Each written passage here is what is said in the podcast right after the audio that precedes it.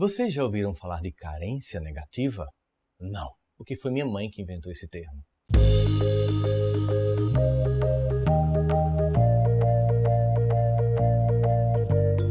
Ela dizia que eu fazia tudo para só obedecer depois de um grito.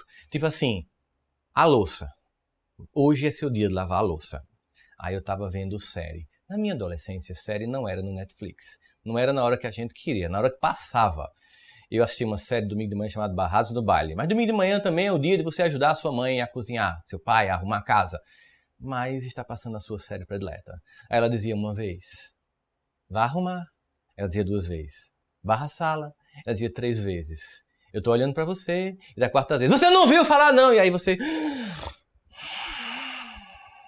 Não tinha negócio de gravar a série, ela tava passando naquele momento. E você tem que varrer a pode varrer meia-noite. Será que ela não entende? Claro que não, porque vai chegar a visita domingo, a casa tem que estar limpa e arrumada. Por que, que a gente gosta tanto de adiar as coisas? E aí eu vou falar um pouquinho de Freud. Aquele cara da música Freud explica, é aquele cara que disse o seguinte: a vida é dividida entre dois momentos, dois tipos de sentimentos básicos, é o princípio do prazer e o princípio da realidade. Todo dia, a todo momento, a qualquer hora, esses dois princípios estão operando na nossa cabeça. O princípio do prazer diz: continue vendo o quinto episódio da segunda temporada de The Walking Dead. E o mundo que se exploda. O importante é o apocalipse zumbi. Mas sua mãe diz: não. O importante é você arrumar a casa. É uma luta insana entre o princípio do prazer e o princípio da realidade. A grande questão é que, sabe quem vence na vida? Quem vence na vida é quem consegue adiar um pouco do prazer agora para fazer o que tem que ser feito para ter muito mais prazer depois. Quanto prazer eu tenho a ver 10 episódios da minha série predileta? Todo, todo o prazer do mundo, porque eu estou vendo a série o tempo inteiro. Mas o prazer é quando eu consigo desligar, eu vou estudar, vou fazer alguma tarefa, o que vai me dar capacidade para um dia visitar o país e os cenários onde a série é feita. Para em vez de ficar vendo a vida pela TV, ser alguém que participa da vida.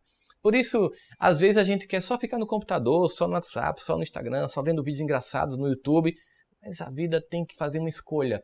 Não é que você vai deixar de ter prazer o tempo inteiro e ver só uma vida séria, robotizada, como se fosse um oriental disciplinado e que passa 16 horas estudando porque você vai fazer doutorado em Harvard e vai um cientista e vai que mais espaçonave vai levar as pessoas para Marte. Não.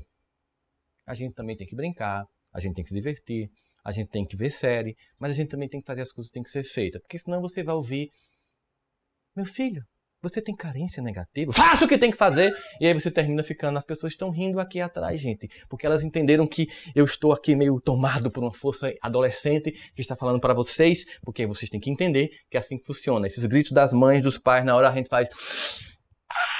Ou, ou então aquele munch, aquele, aquele, aquele emojizinho que faz. Que tem no WhatsApp que a gente usa é, imitando o Guadimunte que faz aquele grito, a dor, a angústia, porque ela não está entendendo que ver a série é uma coisa tão importante na minha vida. O que a sua mãe, que já está mais à frente na vida, seu pai, seu irmão mais velho, sua irmã mais velha, eles já sabem que é muito mais do que uma série. A vida é uma série de desafios que você vai ter que enfrentar e se capacitar para conseguir vencer. Hashtag tamo junto. Tem que esperar o móvel aí ser montado, né? A gente continua com o vizinho fazendo reforma, gente.